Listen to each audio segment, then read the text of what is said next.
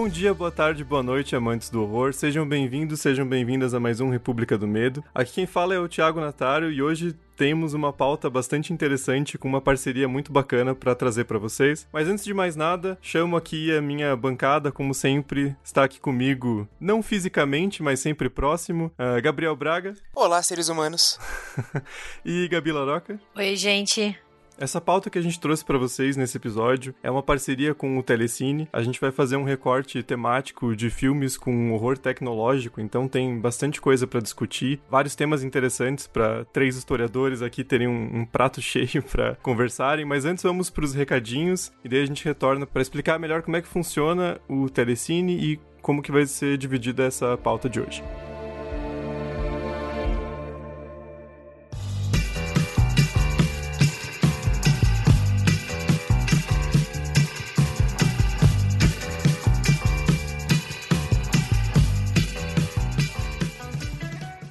Bom, nos recados de hoje vou ser bem breve, só queria reforçar meu agradecimento ao pessoal do Telecine pela proposta de patrocínio e por toda a liberdade que eles nos deram na hora de fazer o episódio em si. Eu garanto para vocês que é, eu, a Gabi e o Braga, a gente teve toda a liberdade para selecionar os filmes no catálogo do Telecine, o que não é difícil porque tem muito filme de horror, garanto para vocês. É, selecionar os filmes, montar um recorte temático, fazer a discussão, fazer a pauta, então foi tudo bem aberto, a gente teve teve total liberdade criativa, então foi uma parceria muito bacana. E também reforço que o RDMcast está aberto para essas parcerias. A gente tem lá no republicadomedo.com.br uma aba é, lá no menu do site que é Anuncie Conosco, que tem o nosso Media Kit. Então vocês têm opções de, de anúncio. Garanto que não é nada, nenhum valor exorbitante. Então a gente tem diferentes é, modelos. Pode ser um, um spot rápido no começo do, do programa com um áudio já enviado pronto, pode ser com a gente fazendo a apresentação, pode ser um episódio temático, como é o caso do episódio de hoje. Então, é bem flexível e vocês podem é, entrar em contato com a gente justamente no contato republicadomedo.com.br. E agradeço também nossos apoiadores, nossas apoiadoras, que são quem é, mensalmente, diariamente fazem com que o RDMcast seja viável, seja possível e que essas parcerias também sejam realizáveis ao longo do tempo. Então, muito obrigado para o pessoal que sustenta o o RDM no ar desde sempre. É isso então, deixo vocês agora com esse episódio especial sobre horror tecnológico.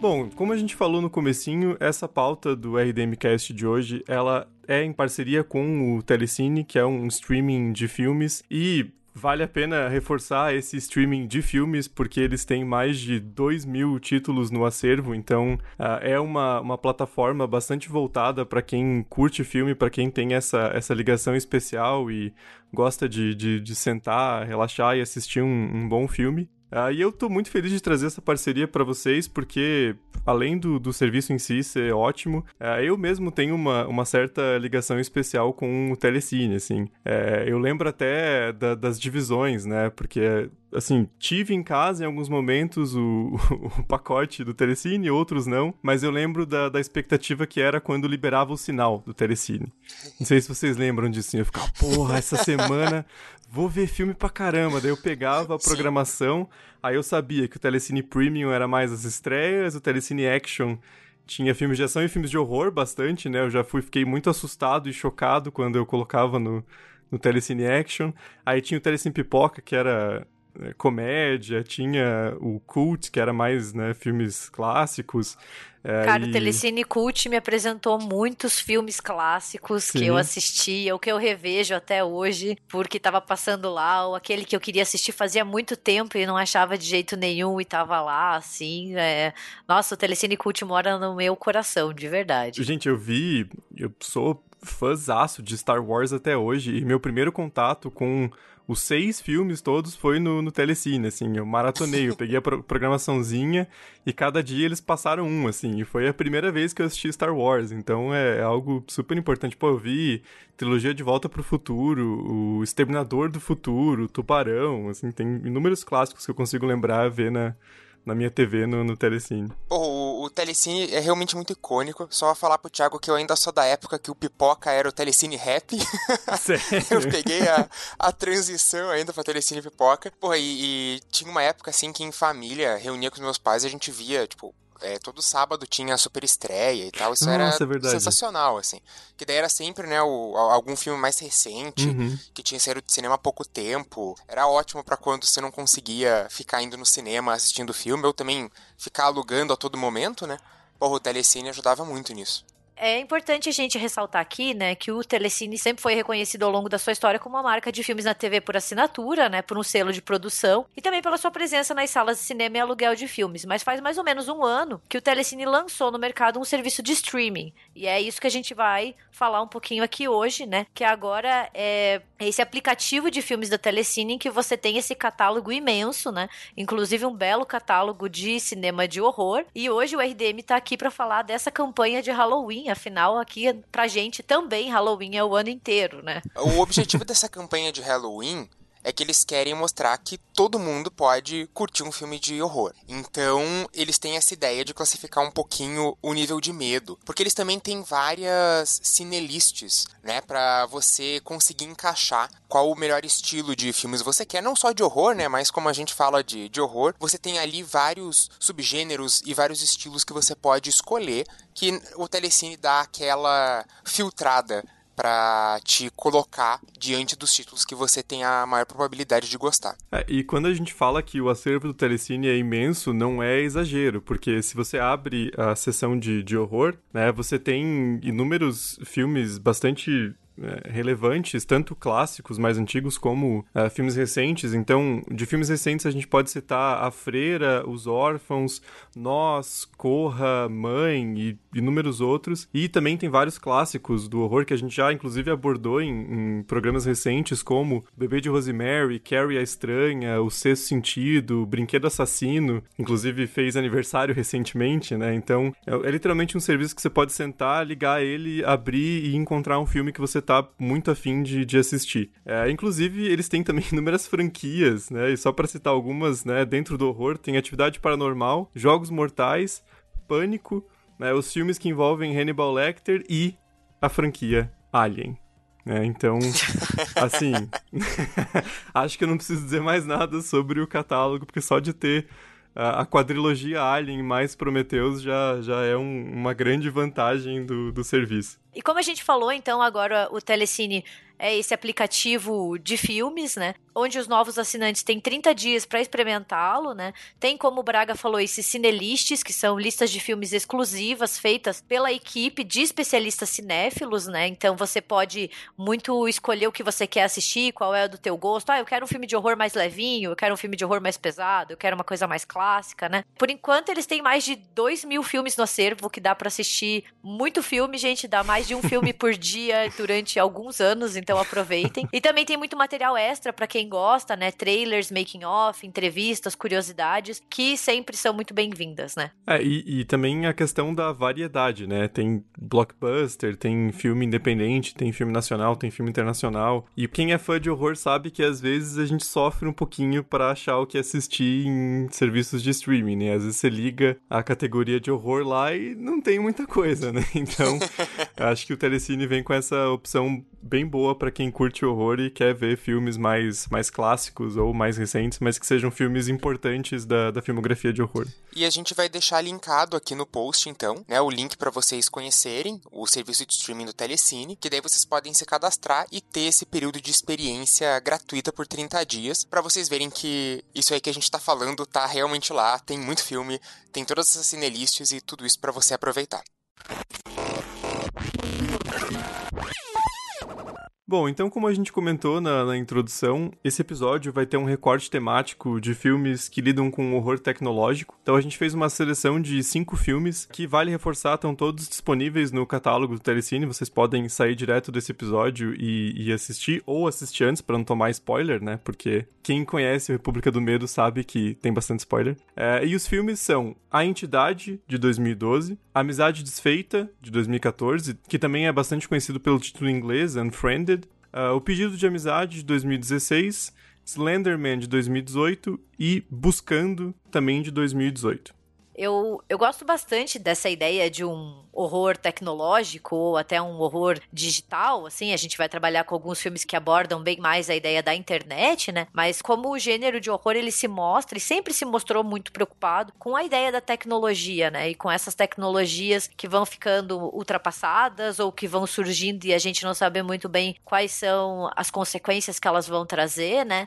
Então, muitos estudiosos eles apontam que o cinema de horror ele é um cinema ansioso e muito preocupado com esses perigos da tecnologia, né? E que por isso que ele vai abordar em vários filmes é, a ideia do mal que é transmitido pelo VHS, pelo DVD, pela internet, pelo computador. E é um pouquinho isso que a gente quer trazer hoje, né? Além de analisar esses filmes que a gente selecionou. E além disso, é, um, é até um pouco clichê essa, essa frase, essa ideia, mas o horror lida com medos contemporâneos, né? E a gente vai ver ao longo desse episódio que tem muitas discussões sobre a eh, ansiedade gerada pela presença nas redes, a própria questão da, da tecnologia, né? Acho que esses filmes que a gente selecionou, eles vão muito nessa ideia de capturar uh, medos contemporâneos que a gente tem com relação à tecnologia e relações sociais por meio da internet, né? São filmes todos bastante recentes, né? A gente pegou um recorte de anos 2010, então acho que ele tem essa, eles têm essa vantagem de dialogar muito com o momento que a gente vive, assim. Algum algumas das, das discussões que eles trazem, algumas das ansiedades, a gente com certeza pode se, se relacionar com elas, né? É, eu acho muito interessante como o horror vai explorar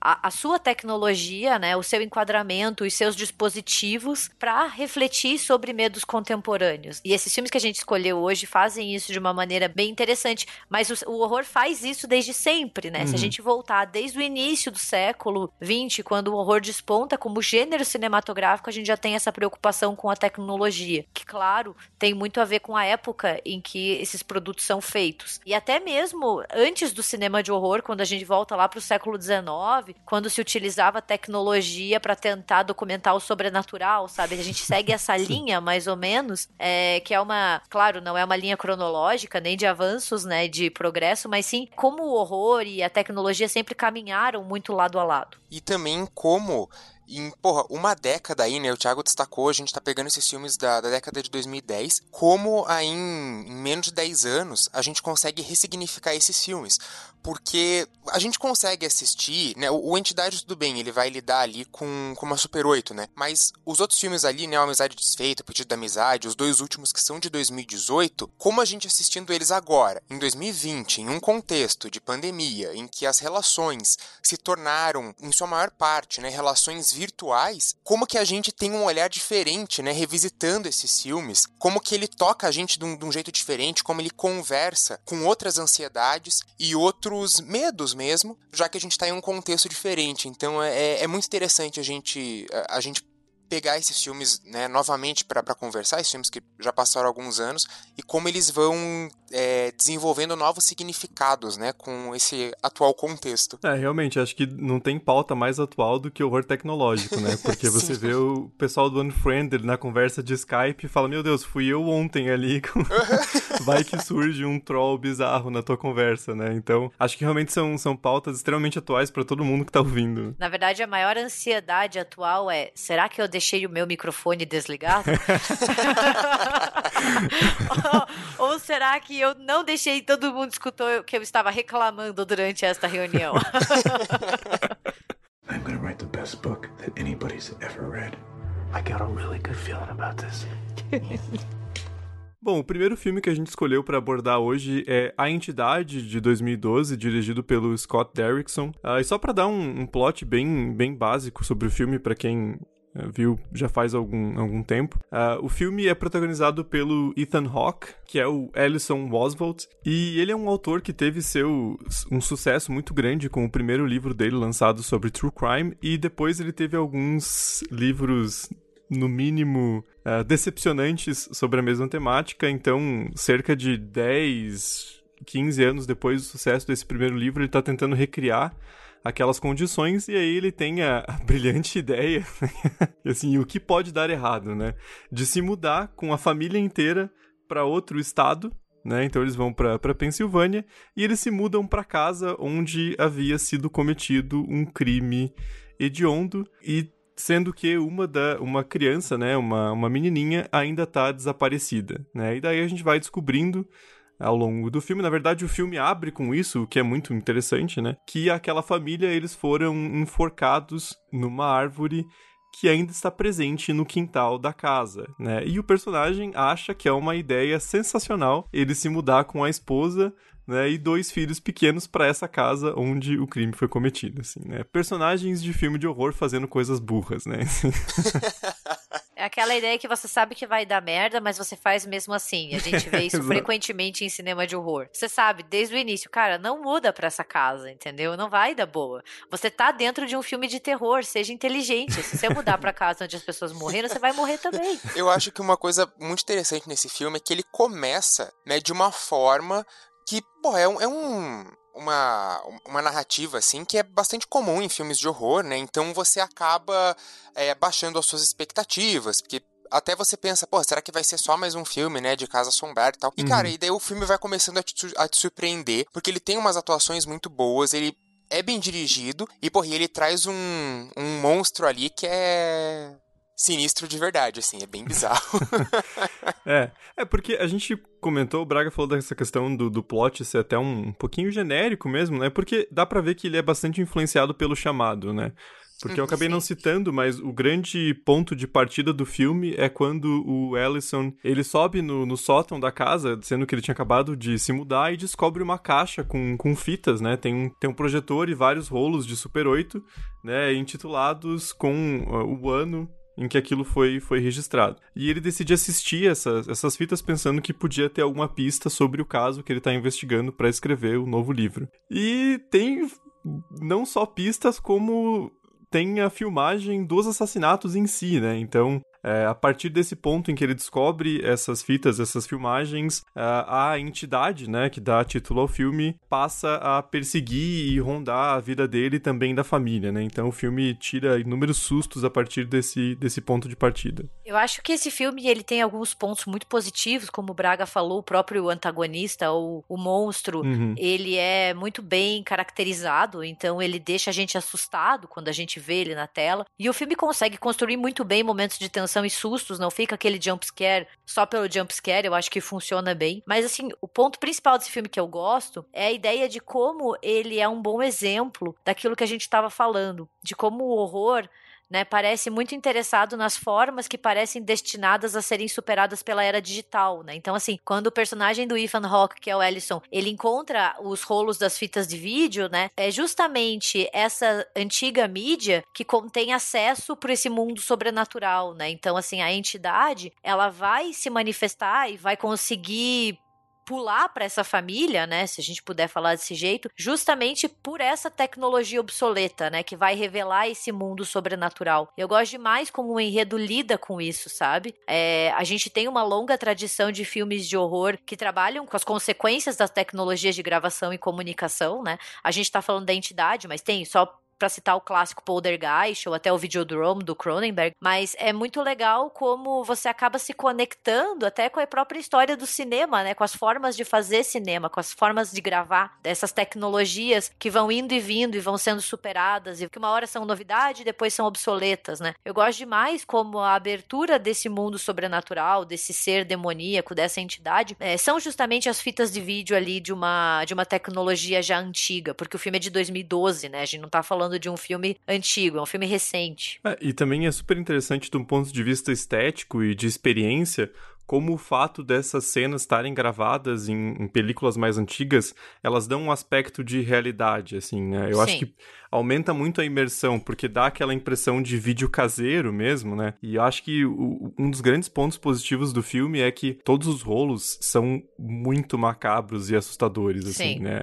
São coisas horríveis que acontecem, né? Então você tem ali uma, algumas temáticas muito pesadas, né? A própria ideia e cena do, do, do assassinato de quatro pessoas de uma mesma família né, com sendo enforcadas. Aí você tem o afogamento na piscina também, que é uma cena horrorosa, a queima do carro, que talvez seja a pior Sim. de todas. Isso é dizer muito, Sim. porque todas são horríveis, né? Então, a temática é pesada, mas também a forma como é filmado, né, com toda aquela estética antiga do Super 8, né, com aquela a questão do, do filtro, da película e também com a questão da câmera na mão, parecendo um filme caseiro, dá um aspecto de realidade muito macabro, né? Ele evoca muito, assim, e a gente tá falando de, de internet também.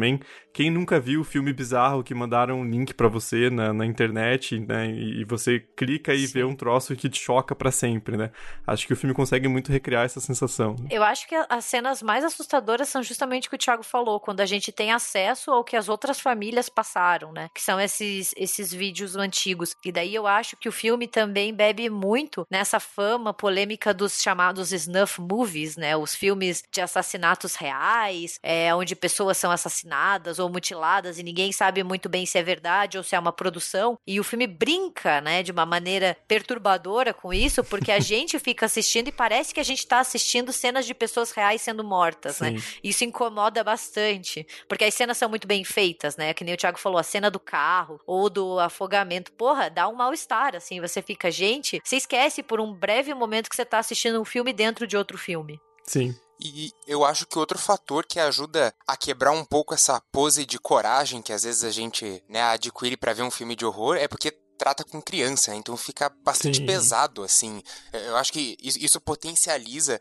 ainda mais a, aquele horror que você sente vendo né, as, os rolos lá com, com os assassinatos e tudo. Porra, eu, eu lembro que eu terminei esse filme, tipo, muito na bad, assim, tipo, caraca, o negócio é pesado. Não, até porque, né, e aí também tem um excelente desenvolvimento de personagem e atuação do Ethan Hawke, né, que é Sim. um baita ator. E eu gosto muito como o personagem dele vai cada vez mais se afundando na lama que ele mesmo criou, né? Então, Sim. ele se muda para casa né, que ocorreu o assassinato porque ele tá desesperado por mais um sucesso de, de true crime, e acho que o filme desenvolve muito bem que não é só uma questão financeira, ele quer de novo aqueles 15 minutos de fama, né, e também é, eu gosto muito como se desenvolve essa questão do, de um alcoolismo bastante visível do personagem e como ele usa aquilo para amortecer um pouco mesmo, né, a experiência de, de ver aquelas, aquelas fitas, mas também entra numa, nessa discussão do, do true crime, né, como é, nada teria acontecido, ou pelo menos nada teria acontecido com a família do Ellison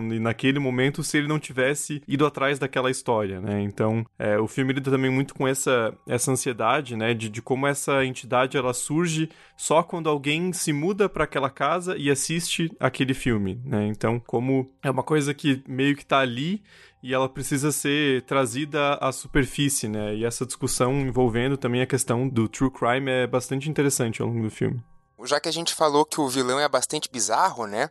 Ele é o Bugu, que daí seria essa entidade da antiga Babilônia, uma entidade pagã, e ela consumiria a alma de crianças humanas. E daí no filme, ela também se atualizou aí, né, com, com o passar dos milênios, e agora ela habita essas fitas como uma, uma espécie de é, é a forma como a entidade se manteve viva né, ao longo dos milênios e como ela se mantém ainda em atividade para consumir mais almas de crianças. Né? Eu gosto é, quando eles trazem é, essa questão de uma, uma entidade antiga que continua viva e como é interessante quando você liga com essas tecnologias né, de fita ou VHS ou esse rolo de filme. Tem, tem vários filmes que trabalham isso, mas eu acho que a entidade consegue trabalhar de um jeito bastante satisfatório, assim, se falando de cinema de horror. É, porque o mundo dos personagens, né, eu acho que esse é um X da questão do filme, é o mundo, é o nosso mundo, né, é o mundo da internet, dos streamings já,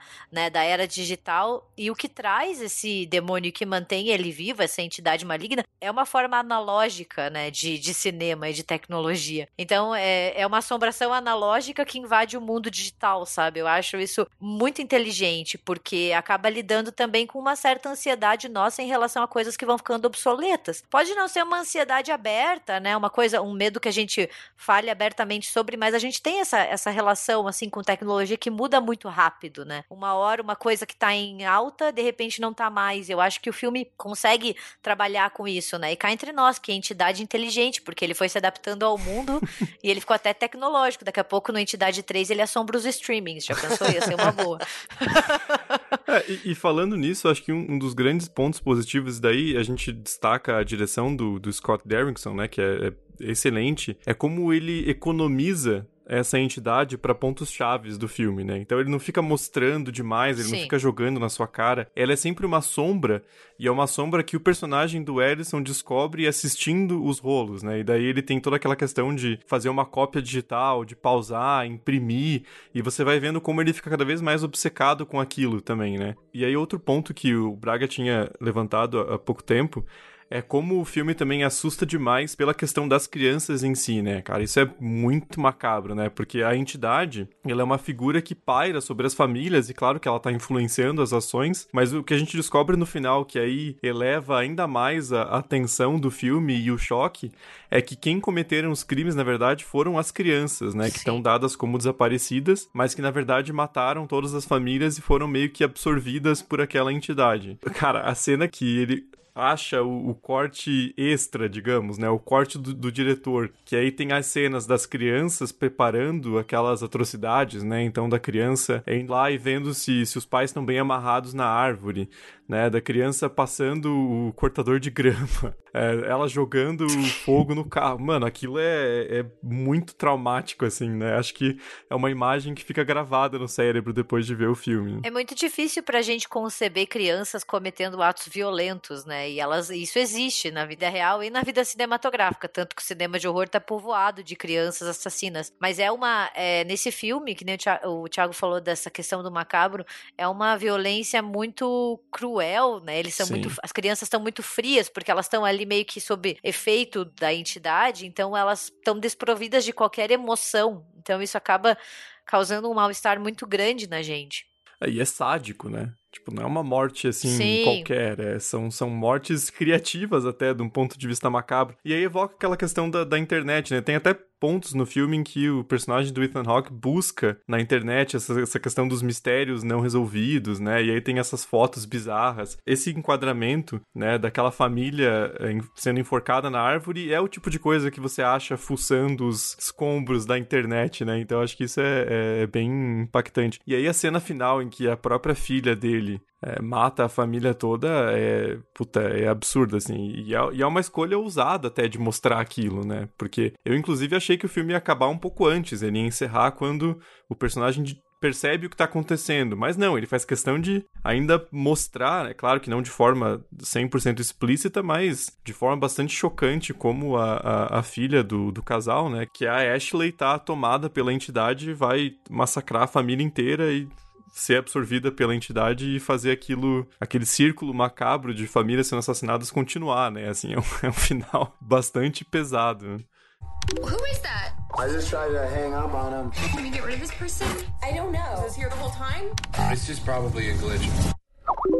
Well, the glitch just typed. Bom, para esse segundo bloco aí de discussões, daí a gente separou três outros filmes, né, que é o Amizade Desfeita de 2014, Pedido de Amizade de 2016 e Slenderman Pesadelo Sem Rosto de 2018. Esses três, eles já se passam num ambiente totalmente virtual, né, diferente aí do A Entidade, que você ainda tem aquela questão dos rolos Super 8, né, tentando ligar né, com uma coisa mais analógica, ou mesmo com um passado, mesmo que não seja um passado tão remoto quanto a Babilônia antiga lá do, da entidade, mas você está ligando a um passado. Esses aqui, eu acho que grande parte do horror se constrói a partir de um, um, um paradoxo, né? Uma, uma, coisa que pra gente é bastante estranha, que é você trazer essa questão de fantasmas ou entidades sobrenaturais, que é uma coisa que a gente liga, né, a, a um negócio mais antigo, né, a um passado, porra, é século XIX, vamos pensar no castelo gótico, e você traz isso não somente para os dias de hoje, mas realmente para um contexto e cultura contemporâneas. É internet,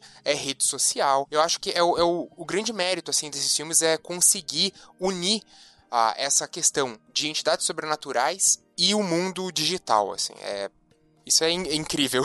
eu acho que é bastante atrativo, né? Falando primeiro do, do Amizade Desfeita, né? Que é, que é de 2014. É interessante como ele constrói a ideia daquele, daquele ser anônimo que brota na, na conversa de Skype Sim. da galera, né?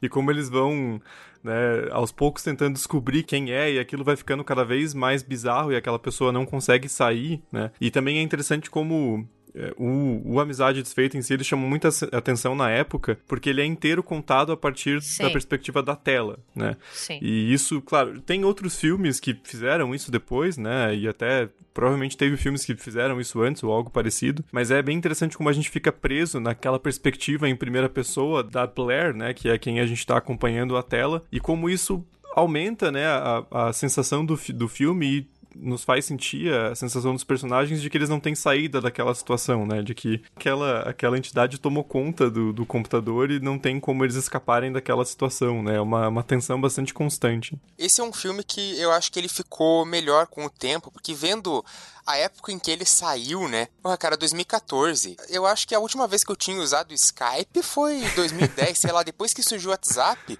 nunca mais usei. Daí é o que eu falei, agora é. a gente tá num contexto que você usa Skype pelo menos uma vez por semana você faz uma chamada de vídeo, né? Eu acho que ninguém mais escapa. Então eu acho que o filme ele ficou melhor assim com o tempo, porque agora você consegue se identificar um pouco melhor com, com aqueles amigos, né? Porque, porra, em 2014, o que, que vocês estão usando Skype, cara? Vai no bar, vai, vai no parque, sei lá. Vocês podem sair de casa, aproveitem, né? Aproveitem enquanto há tempo.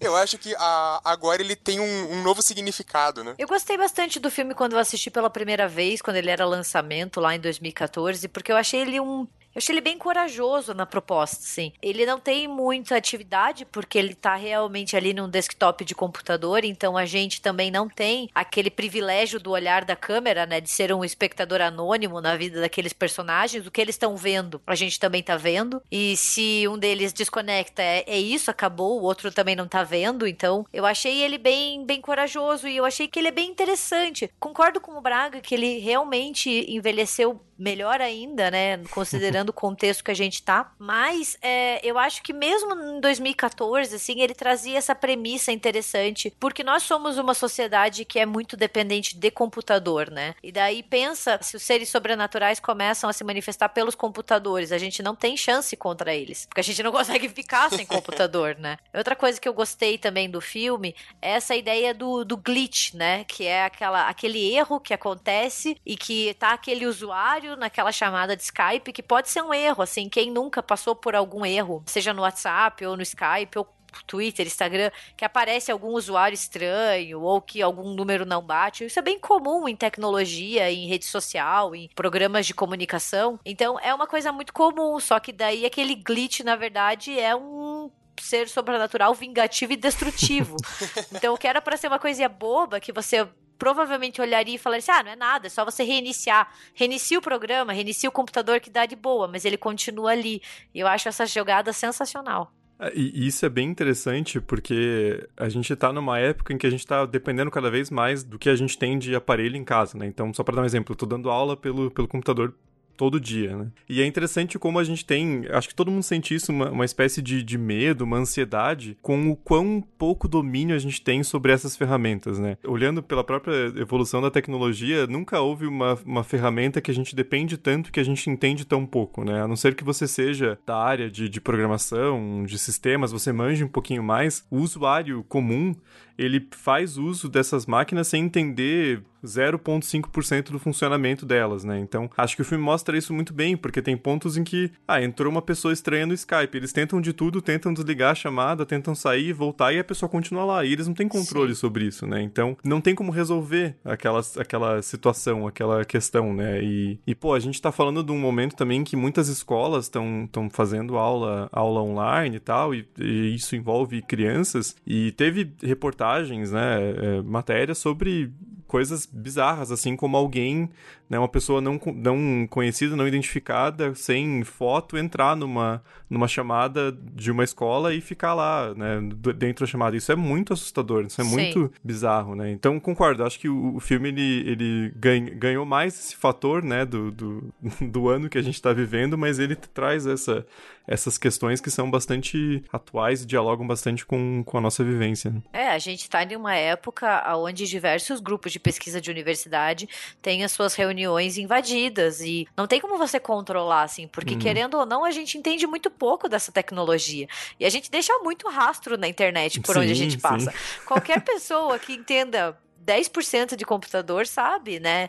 É, entrar em uma sala de Skype ou em um Google Meet sem ser convidado. Você não precisa ser um gênio hacker para fazer esse tipo de coisa. Então, a gente tem, tem tido muitas notícias relacionadas a isso, né? E pensar que o filme trabalhou com, com esse mesmo tema seis anos atrás é assustador também. E outra coisa que, que o filme, outro tema bastante importante, bastante presente que o filme traz é a questão do cyberbullying, né? Sim. Porque toda a premissa é uma colega de classe daquele grupo de amigos, né, que acabou se suicidando depois de um vídeo constrangedor dela foi, foi vazado na, na internet, né? E eu acho bem, bem interessante como, como isso vai se construindo aos poucos, né? A gente tem alguns flashes no começo, né? A gente sabe que a menina se suicidou, a gente tem algumas alguns vislumbres disso por meio do, do computador da Blair, mas a história inteira de como aquilo aconteceu e de como está relacionado com aquele grupo, ela só vai se desenrolando ao longo do filme. Isso também é, é um fator que é utilizado para manter aquilo interessante, né? É, o Unfriended, né, o Amizade Desfeita, é um filme que depende bastante, claro, do, do horror e da questão de ter aquela pessoa não identificada controlando todos os, os movimentos, e daí é claro que ele vai né, matando um a um depois de algum ponto. Mas essa questão do, do desenvolvimento desenvolvimento daquele grupo também é muito importante, né? Você vai descobrindo o que eles fizeram e isso vai gerando muita tensão também, né? Porque é uma, uma grande filha da putice de todo mundo. Eu, eu acho que ele tem um ritmo muito bom e ele sabe guardar né, as, as revelações para os momentos certos, assim. Eu não, não teve nenhum momento que eu fiquei entediado vendo o filme, ou aquelas Sim. coisas de, ah, essa cena podia cortar, ou podia.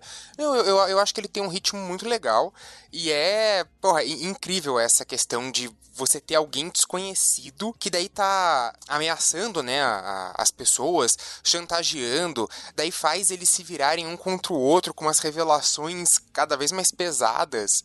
Pô, ele, é, ele é bem interessante, assim. Eu acho que ele tem um ótimo ritmo. É, eu acho que é, é, é, muito, muito interessante como o filme ele joga com o medo do sobrenatural, porque daí a gente descobre que aquela presença ali, ela não, não é uma pessoa viva, né? Não uhum. é uma uhum. outra pessoa em um computador. É, tem um, uma, uma entidade sobrenatural e maligna naquele chat, mas também com o nosso medo muito contemporâneo de ser observado, né? Que é o medo, por exemplo, que a gente tem das webcams. Eu conheço agora todo mundo tapa a webcam quando não tá usando, com medo de que alguém acesse a tua, a tua câmera remotamente, sabe? Sim. Então eu acho que é essa união desses dois medos, né? Que é um medo muito palpável, que é dessa tecnologia da qual a gente não entende, não tem a dimensão, não tem controle, e também dessa coisa que a gente não entende, desse sobrenatural, ou de até tá assim, aquele fantasma que não tá mais na tua casa, ele tá no teu computador, ele tá na tua chamada de Skype. Ah, e também a questão da, da exposição, né? Que aí conecta com o cyberbullying, né? Porque tem, sim, tem um ponto sim. no filme, por exemplo, um dos pedaços da trama em que aquela entidade, né? Aquela, aquela, aquela pessoa desconhecida vai o glitch fazendo. do eles... mal. É. O bug do mal. glitch do mal é ótimo. Vou usar. Quando aquele glitch do mal começa a virar um contra o outro, né? É quando ele tem, tipo, um vídeo dos dois amigos transando e traindo o namorado de, de uma delas. Então você também tem essa, essa ansiedade de algo que é revelado por meio dessas tecnologias, né? E todo o, o o ponto de partida do filme é o suicídio da, da Laura, né? Que se dá porque um vídeo dela é, é vazado né, na internet. Então também tem essas ansiedades são bem, bem trabalhadas. E, e, também aí, falando mais só um pouquinho da parte do horror, eu gosto também como é, é, mostrado e não mostrado ao mesmo tempo a morte de cada um, né? Sim. Como o filme se usa dessa questão de você estar tá preso ao desktop da, da Blair e também de ter problemas de conexão e tal para fazer com que as mortes sejam bastante críveis, né? Então, um filme Sim. com um orçamento baixo consegue fazer mortes ba bastante impactantes usando esse, esse recurso, né? Essa, essa, essa forma de, de filmagem que ele estabeleceu desde o começo. É que nós, como espectadores de horror, assim, como fãs de horror, a gente tá muito acostumado a ter o olhar privilegiado, né? Então, a gente Sim. às vezes sabe que determinado personagem morreu antes dos outros personagens saberem. Então, a, a gente já sabe que o Josh, que o Mark, ou que a Amy, qualquer coisa seja o nome deles, já foram despachados por outro mundo. E os personagens que estão naquele enredo não sabem. Então a gente realmente tem esse, esse olhar privilegiado. E no Amizade Desfeita, a gente não. A gente tá em igual par com as pessoas da chamada. É como se a gente estivesse naquela chamada, entendeu? Eu acho isso muito bacana, muito inteligente. Eu acho que é um filme que, com um orçamento pequeno, conseguiu fazer uma pauta muito diferente, muito revolucionária e que envelheceu muito bem, assim. Who's that? A girl in my class. Zero friends. Super weird. O próximo aí, o pedido de amizade, ele também vai nesse lado, né, da, das redes sociais. Porque daí, só deixa eu ressaltar que esse filme tem a, Alicia Debnam Carey, que, porra, é atriz aí do Fear the Walking Dead. Ela é, é uma das três personagens decentes da série.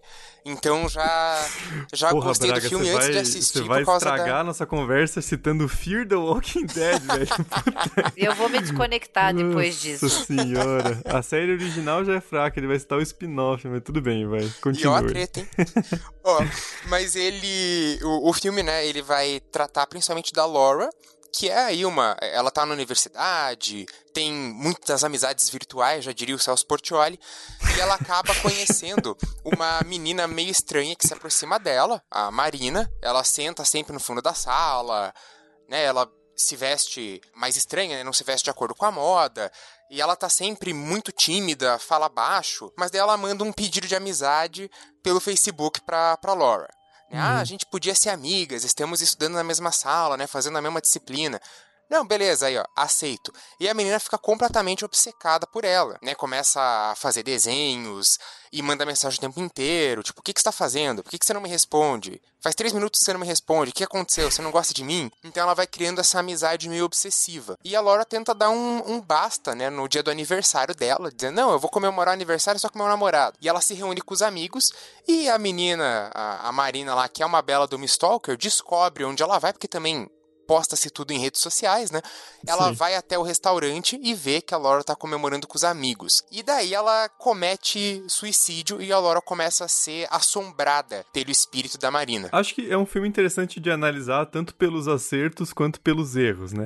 Vou colocar assim. Porque tem alguns pontos que eu acho que ele funciona muito bem, e isso dá pra gente trazer para enriquecer a discussão. Eu acho que a questão do Stalker, ele desenvolve Sim. muito bem a questão Sim. de como é, em algumas partes, por exemplo, era só a Laura se desconectar e fechar o computador, desligar o celular e ela pode se livrar daquela, daquela perseguição. Mas a gente sabe que não é bem assim, né? Porque é uma coisa que o filme explora bem é como toda a vida dela e dos amigos estão permeadas pela, pela rede social. É claro que ali daí fica um pouquinho datado por ser o Facebook, né? Sim. Como a gente falou, as coisas mudam muito rápido e se torna obsoleto, né? Apesar de Facebook ser dono do Instagram também, mas enfim.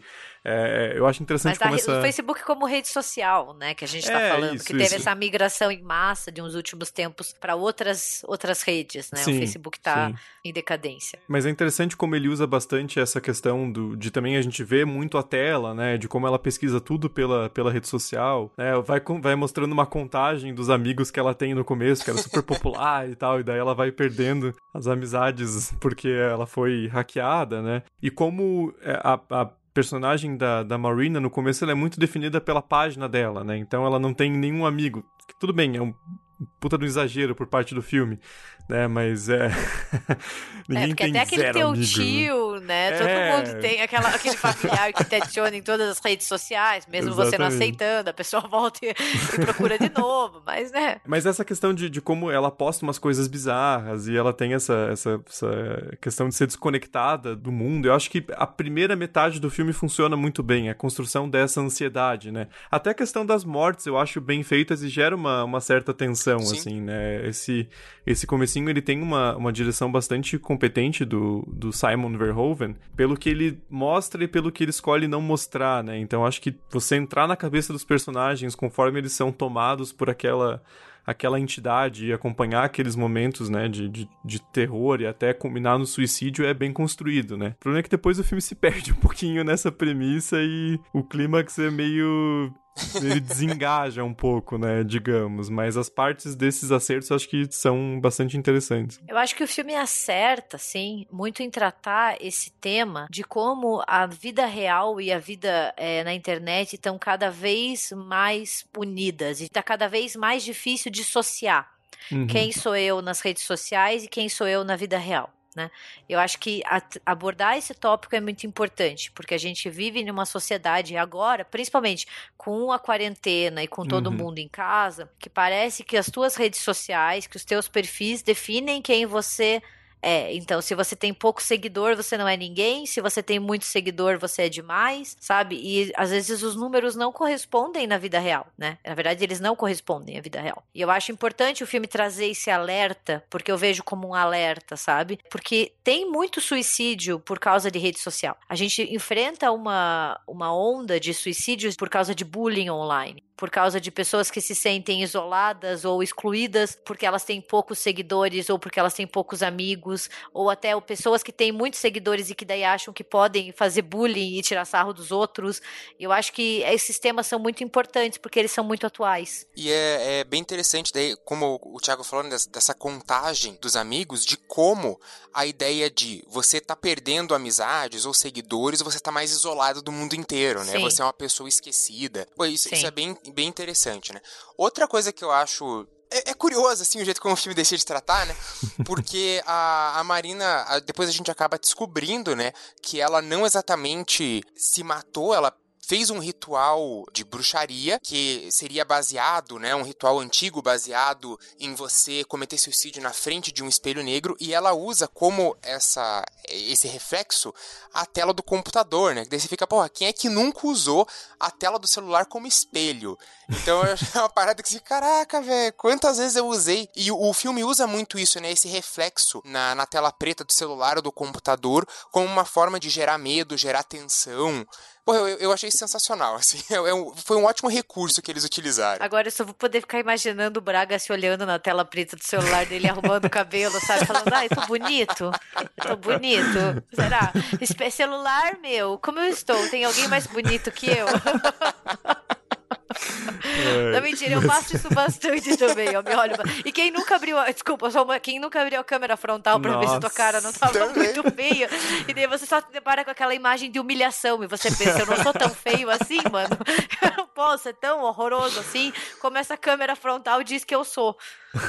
e, e, e, assim, a própria câmera da webcam, né? Assim, quem, quem aparece bem na câmera de webcam não é uma pessoa de verdade, né? É uma, uma pessoa feita para isso, porque a câmera de webcam é capaz de deixar qualquer um bagaceiro, né?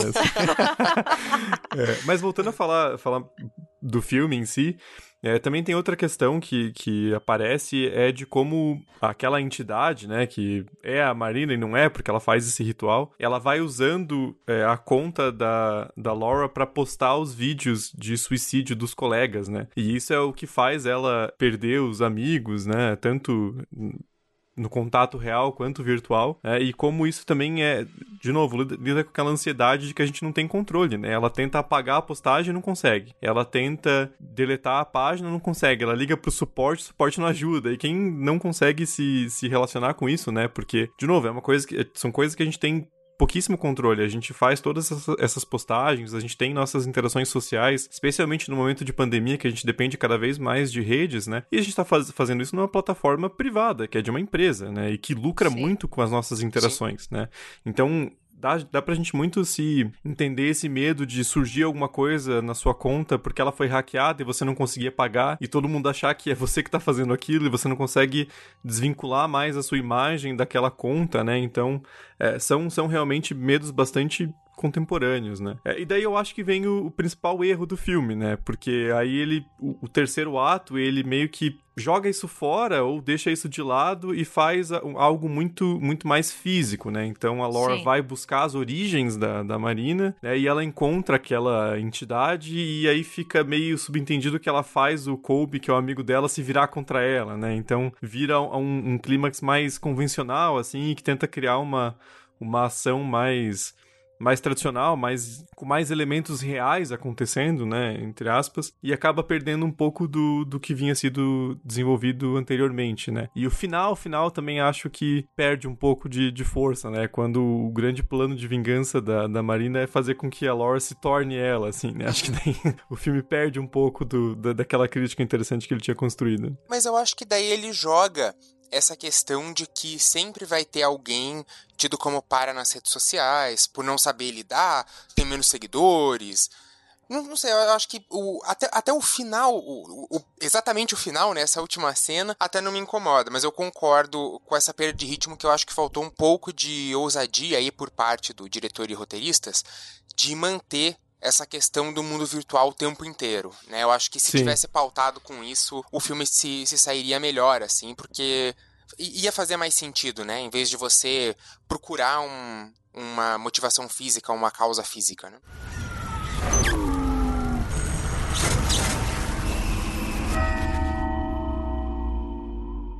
O quarto filme que a gente separou para comentar nesse episódio é o Slenderman, né, de 2018. E acho que ele se encaixa muito nessa discussão porque ele traz uma, uma materialização, né, uma manifestação física de um fenômeno de internet, né? Cara, quem aqui nunca abriu a creepypasta do Slenderman, né? Assim, foi um fenômeno muito grande. O Slenderman é a maior celebridade da internet, Sim. gente. Não tem gente mais famosa. Se ele tivesse Instagram, Sim. ele ia ter 100 milhões de seguidores, porque, meu Deus do céu, né? Pegando o Slenderman como estudo de caso, não o filme em si, né? Mas esse uhum. personagem, a gente vê como as coisas viralizam na internet. Sim. O que era para ser um concurso de Photoshop, porque era você photoshopar uma criatura estranha num local virou um fenômeno, assim, de filme, de livro, de creepypasta.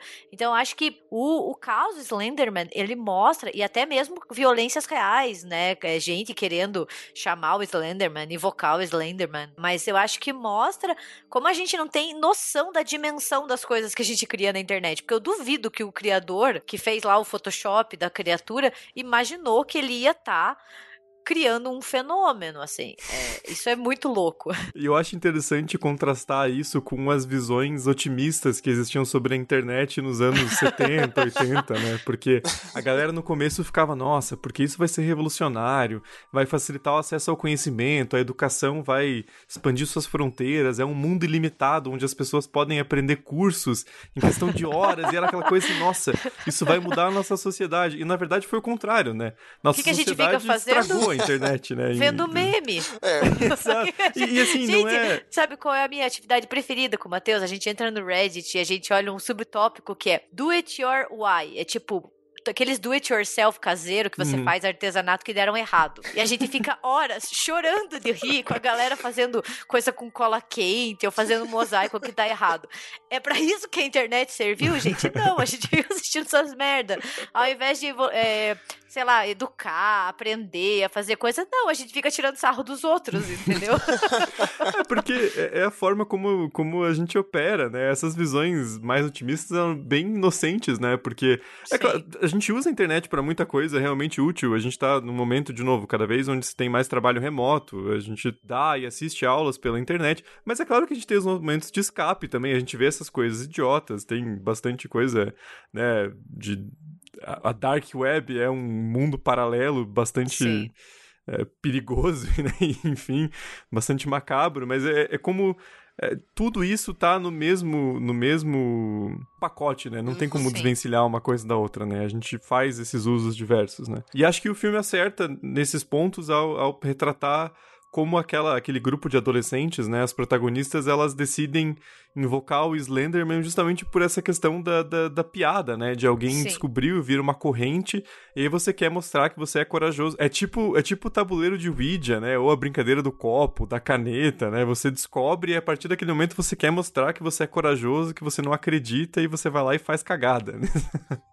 Só contextualizando a estrela do filme, né, como a Gabi falou, surgiu desse concurso num fórum de discussão chamado Something Awful. Isso foi em 2009. Cara, o Slenderman já tem, já tem história, né? Ele é considerado o primeiro grande mito da, da internet e dificilmente alguém não conheça né, o que é Slenderman, ainda mais desse, dessa coisa de replicar memes, né? Mas ele é uma figura masculina alta esguia, né, que está sempre de terno, com braços muito compridos, e daí em algumas apresentações ele ainda tem uns tentáculos. Né, então ele surgiu bem disso, assim. É, foram incluindo ele em fotos, e daí foi se criando lendas, creepypastas.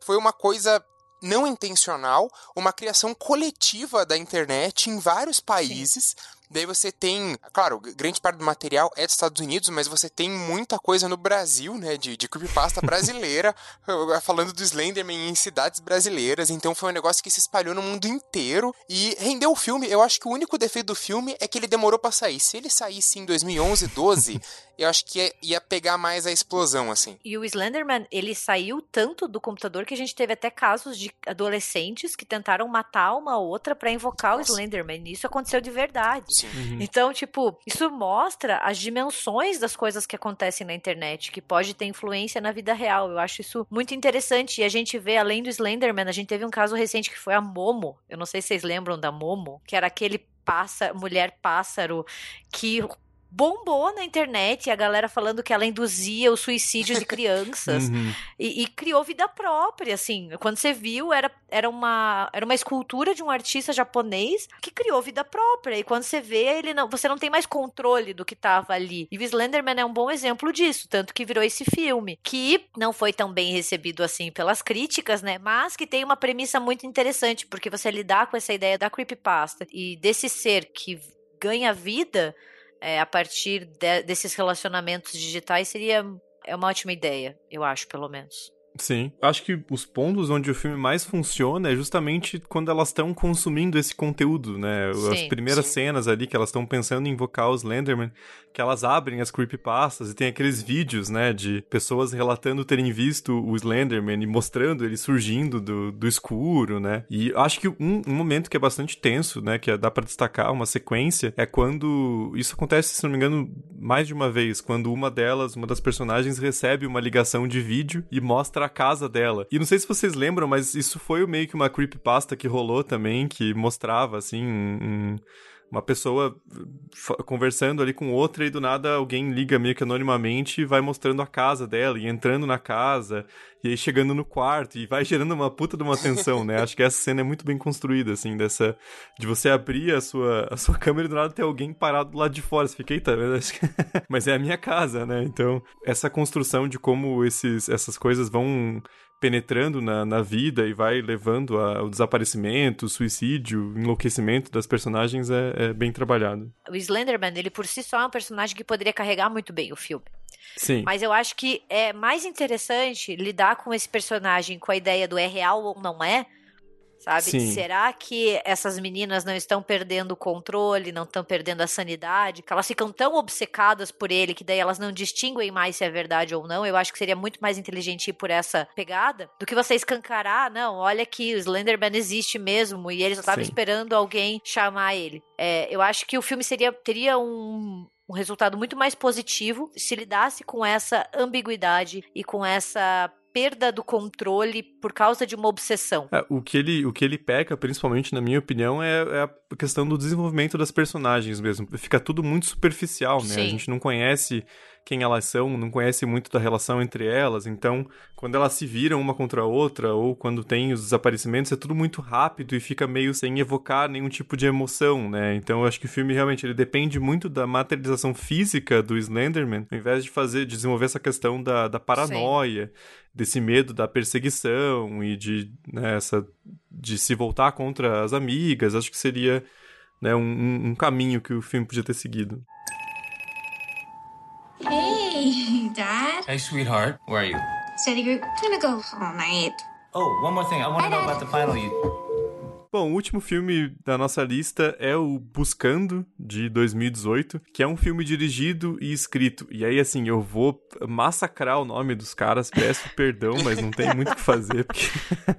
pelo Anish Chaganti e pelo Sev Ohanian. Uh, é um filme protagonizado pelo John Cho, né, que assim, é um excelente ator e super carismático também, né? Você já olha para ele, você pensa em, em, American Pie, em Star Trek, né? Então, um cara que evoca já uma, uma certa simpatia, um, um, carisma. E, de novo, ele é um filme até bem, no começo, bem parecido com o próprio Unfriended, né? A gente acompanha a tela do computador e depois do celular e outros equipamentos do, do David Kim, que é o John Cho, e ele tá conversando com, com a filha, né? E acho que essa exposição no começo é muito bem feita. A gente vai descobrindo que ele tem um relacionamento um pouco complicado com a filha, porque a, a, a esposa dele, né? A mãe da, da Margot, ela faleceu de, de câncer há dois anos, então eles estão tentando ainda se, se reconectar. E em algum ponto do filme, a filha dele para de responder as mensagens, né? E isso é, já é um, um elemento de tensão muito forte, porque a gente está acompanhando só a perspectiva dele, e você consegue se, se imaginar no lugar do, do pai ou da mãe que não consegue mais entrar em contato com o filho depois de algumas horas, né? E ele procura a polícia e se descobre que a filha dele. Eu lembrei da minha mãe, porque minha mãe volta e meia fica tipo, você não me respondeu desse tem tipo Nossa, 10 ligações também. perdidas no celular. meu pai faz isso também. Esse filme me ajudou a entender um pouco melhor, mas ainda acho meio obsessivo. Né? Esses dias minha mãe mandou mensagem, daí ela, eu não atendi, eu fui dormir, daí eu acordei no dia seguinte, sete da manhã, tocando o telefone, ela, só queria saber se você tava viva, porque não responde desde ontem. Daí eu falei, ai meu Deus, só não respondi porque era uma pergunta tão boba que eu achei que dava pra deixar passar. Meu pai fez isso também. Mas enfim. O, o David, ele decide acionar a polícia, porque a filha dele desapareceu já há algumas horas, e aí a gente vai acompanhando né, a investigação dele, tentando ajudar a polícia a encontrar a filha por meio de buscar os amigos dela, e daí ele vai ligando para cada um deles para perguntar onde eles estavam, né? E aí ele vai montando uma, uma agenda, tentando re reconstituir né, o, uma linha do tempo do caso, né, e ele vai construindo essa, essa investigação e boa parte do filme a gente acompanha essa, esses passos dele tentando buscar a filha desaparecida, né, até que tem aí depois, mais pro, pra metade do filme, uma, uma ou duas revelações que vão desvendando o quebra-cabeça, né. É, eu só queria destacar o trabalho da distribuição nacional, porque esse filme ele foi inteiramente traduzido, né? Não tem só como no Unfriended, né, que são as legendas para uhum. mostrar o que está acontecendo. Tudo que se passa na tela tá em português. Então, até as notícias em segundo plano, assim. Então, cara, é um, foi um trabalho muito bom, assim, de tradução de tudo que tá na tela. Sim. Realmente, tem as legendas, né, para os diálogos dos personagens, é claro. Se você vê legendado, né, se você vê dublado, não. Mas na tela tá tudo traduzido até as coisas em segundo plano, que não é tão importante. Então é um baita de um trabalho de para distribuição nacional, assim, o que te deixa totalmente dentro do filme. Porque eu, eu, eu fui assistir, eu vi no cinema, você tá assistindo, o começo, ele pode ser um pouco estranho por causa desse formato, né, de estar tá numa tela uhum. de computador, mas como tá tudo traduzido, você logo tá dentro do filme e você esquece, né, que você está assistindo um filme que se passa em uma tela de computador, você esquece, você tá dentro do filme já. É muito legal essa, essa experiência. É, eu lembro a primeira vez que eu assisti que eu fiquei nessa assim, puta, mas o filme inteiro vai ser passado assim, cara, não vai ser esquisito, eu não vou conseguir ver o que tá acontecendo. E é o que a Gabi falou desse olhar privilegiado que a gente tá acostumado, é. né? Eu fiquei pensando, pô, mas eu queria ver que aconteceu com a menina, se ela tá bem, me mostra o lado dela. E, não, você é obrigado a ficar do lado Sim. ali do personagem principal. E como isso, na verdade, é um, é um grande desafio para os roteiristas, né? Eles têm que lidar com essa essa limitação, mas também é o que é o grande diferencial do filme, né? Porque a história base é uma história muito comum e, de novo, contado inúmeras vezes no cinema, né? Um desaparecimento, e aí você tem a figura paterna ou materna buscando o, o filho e tentando retraçar os passos, enfim. Mas o fato dele te fazer ficar preso naquele ambiente ali, daquele pai desesperado, tentando buscar qualquer tipo de evidência que ele possa encontrar para ajudar na, na investigação, é, é bem angustiante, no bom sentido, né? É, esse, o Buscando é um filme que não, ele, ele é mais um, um suspense, né? Mas ele cria uma experiência bastante angustiante de assistir, né? Porque você se identifica muito com, com o personagem. Né? Até porque ele é inteiro em, em primeira pessoa. Né? E ele vai trazendo vários desses temas que debate-se normalmente, até mesmo em jornais, né? Que é uma coisa bem corriqueira. De perfis falsos, né? De, uhum. ah, conhecendo pessoas suspeitas na internet. Então acho que ele traz é, muita, muitos assuntos, né? Que a gente discute normalmente e infelizmente é uma coisa que aparece nos noticiários, né? Então você já começa a criar suas próprias teorias ao longo do filme, né? E, uhum. e o roteiro trabalha muito com as nossas expectativas baseado no contexto que a gente segue e depois ele vai te quebrando, o, que amplifica esses plot twists, né, que, que você tem ao longo do filme. Então, acho que o roteiro consegue trabalhar super bem com isso. E ele se, se move muito rápido, né, um filme que consegue prender muito a sua atenção e a forma como ele consegue desenvolver personagem, né, ao longo da história é, é muito interessante, né, assim, a gente realmente entende é, a personalidade do, do David, a gente entende a relação dele com, com a filha, a gente entende por que, que eles estão mais afastados, e o fato do filme conseguir fazer isso mostrando muitos poucos diálogos entre eles, né, é muito, muito eficiente. A gente vê só os vídeos que a, que a Margot posta, ou os comentários dela em redes sociais, alguns vídeos antigos dela com a mãe, a gente vai entendendo, vai se construindo esse, esse quadro daquele relacionamento aos poucos, né, isso é uma coisa muito louvável do filme, né?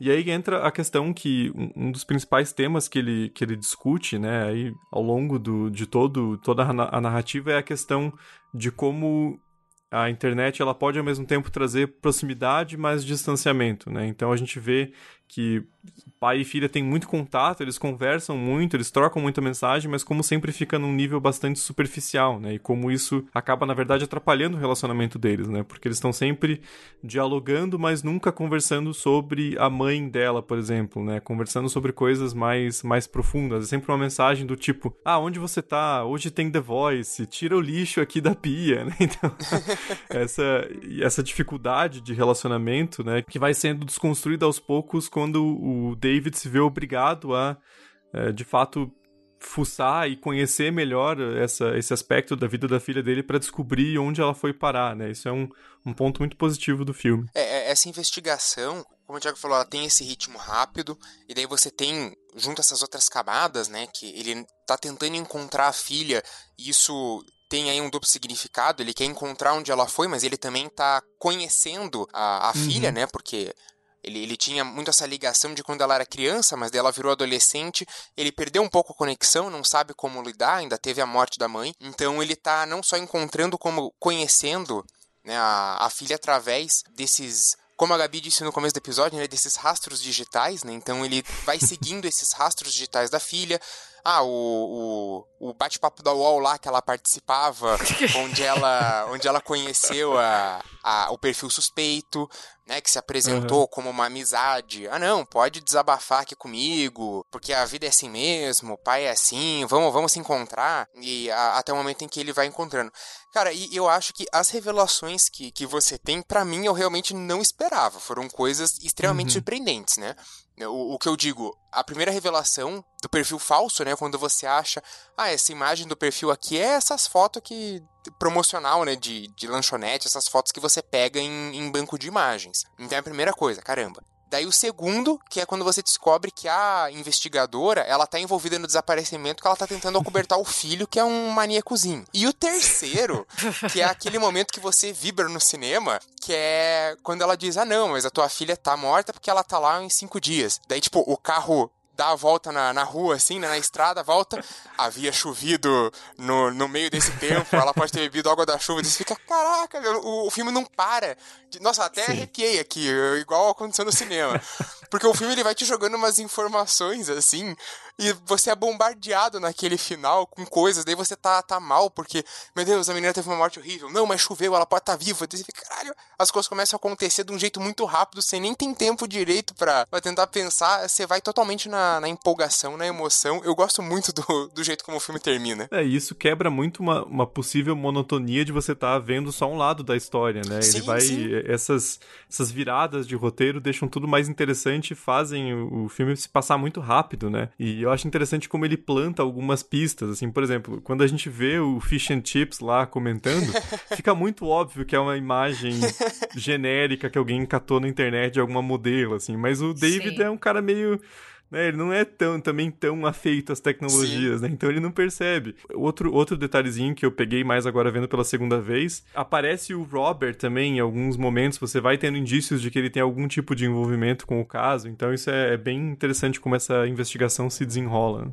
Mas sobre isso que o Thiago falou do perfil falso, né, que a gente fala, ah, mas é óbvio que é falso, eu vou colocar toda a minha experiência de uma pessoa que já assistiu as oito temporadas de Catfish, tá? eu sabia que ela ia falar de Catfish.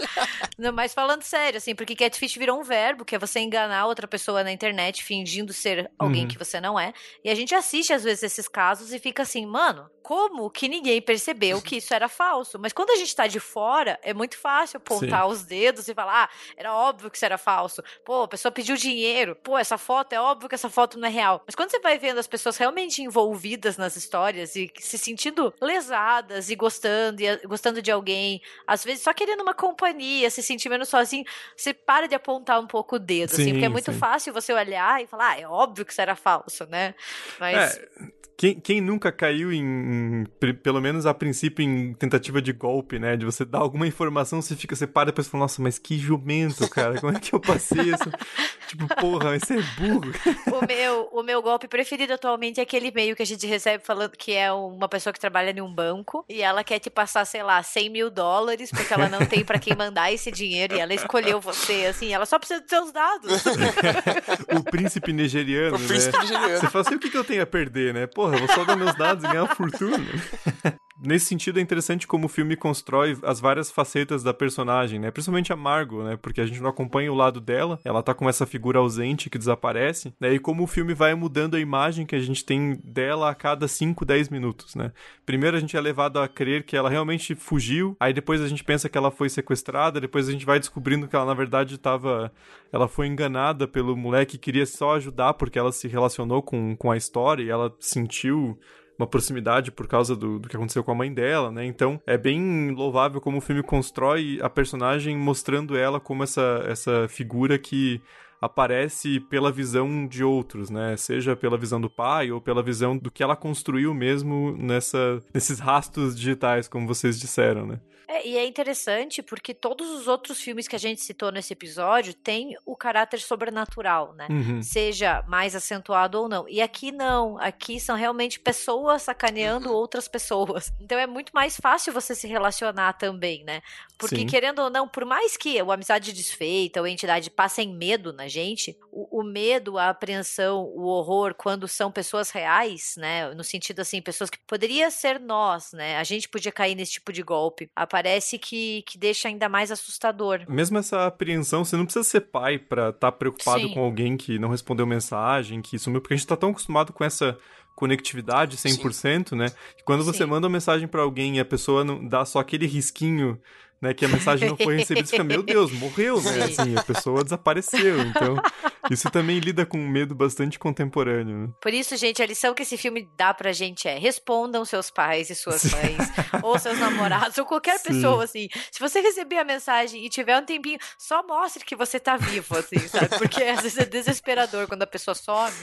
E eu realmente, eu entendo, eu tiro sarro da minha mãe, mas a gente entende, a gente Sim. tira sarro dos nossos pais, mas a gente, cada vez mais, a gente vai entendendo, porque realmente é uma preocupação. E só você poder ver ali que a pessoa viu e respondeu, tá ok, sabe? Tá vivo, tá vivo, Sim. tá vivo, voltou para casa. Esse vale filme... a pena, ou seja, respondam. Esse filme faz você entender o lado dos seus pais, né? Porque eu já fui muito de meter o louco, não pôr crédito no celular, não responder, sair a pé pros lugares, voltar tarde, cair na cama e dormir, nem avisar que tinha chegado. Então esse filme faz você pensar assim, putz, melhor eu, eu avisar antes que ele hackeie minha conta no, nas redes sociais é. e fique ligando os meus amigos perguntando onde eu tô. a, a, minha mãe pediu muito pra eu não retirar aquele visto por último do WhatsApp, sabe? Porque ela fala assim: ah, ela não respondeu, mas ela visualizou às 5 da tarde. Quer dizer que viva ela tá. Sim.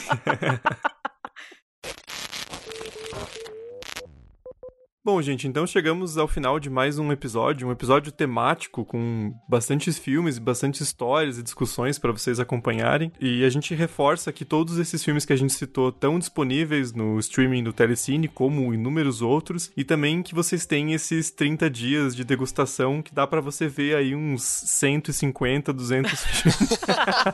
e, que dá, e que tem um catálogo muito profundo de horror para vocês explorarem. E como a gente disse, tem horror para todos os gostos, né? Para quem Sim. gosta de jogos mortais, para quem gosta de Alien, para quem quer assistir filmes mais recentes, filmes mais clássicos, é, vale a pena, né? E também lembrando que a gente vai deixar linkado no post do nosso site todos os links e acessos para você que quiser conhecer um pouco mais o serviço do streaming, né, da plataforma, quais são as vantagens que você tem se você resolver virar assinante. E vocês não precisam só tomar nossa palavra não. O legal do streaming do Telecine é que mesmo você não sendo assinante, você consegue ver os filmes que estão no catálogo. Então vocês podem entrar e olhar tudo que eles têm lá pra daí decidir fazer a assinatura. É tipo uma loja de doce é. que você passa, assim, e você vê todas as opções disponíveis, sabe? Então você pode saber muito bem, hum, eu tenho aqui, acho que eu vou comprar uns doces, hein? É, e, e, o serviço é intuitivo também, então você abre a categoria de, de horror, você vê os posters, e fala, puta, eu queria ver esse filme hoje. Não, esse eu queria ver hoje, vou ver esse filme amanhã. Então tem essa, esse gostinho, essa, essa vitrine para vocês. Eu só queria fazer um, um, último destaque, porque eles têm uma cinelist só sobre o Hitchcock. Então a gente já fez um episódio especial de Hitchcock, que daí vocês podem reescutar o episódio e assistir os filmes. Então é isso, gente. Fica, fica aí a, a dica, mais um, um, uma sugestão para vocês do, do serviço. E também nos acompanhem nas nossas redes sociais, também no arroba RDMcast no Twitter, República do Medo no Instagram, República do Medo também no Facebook. E fiquem de olho aí, porque esse mês de novembro tá cheio de episódio bacana para vocês também. Até a próxima quinta. Tchau, gente. Tchau, tchau.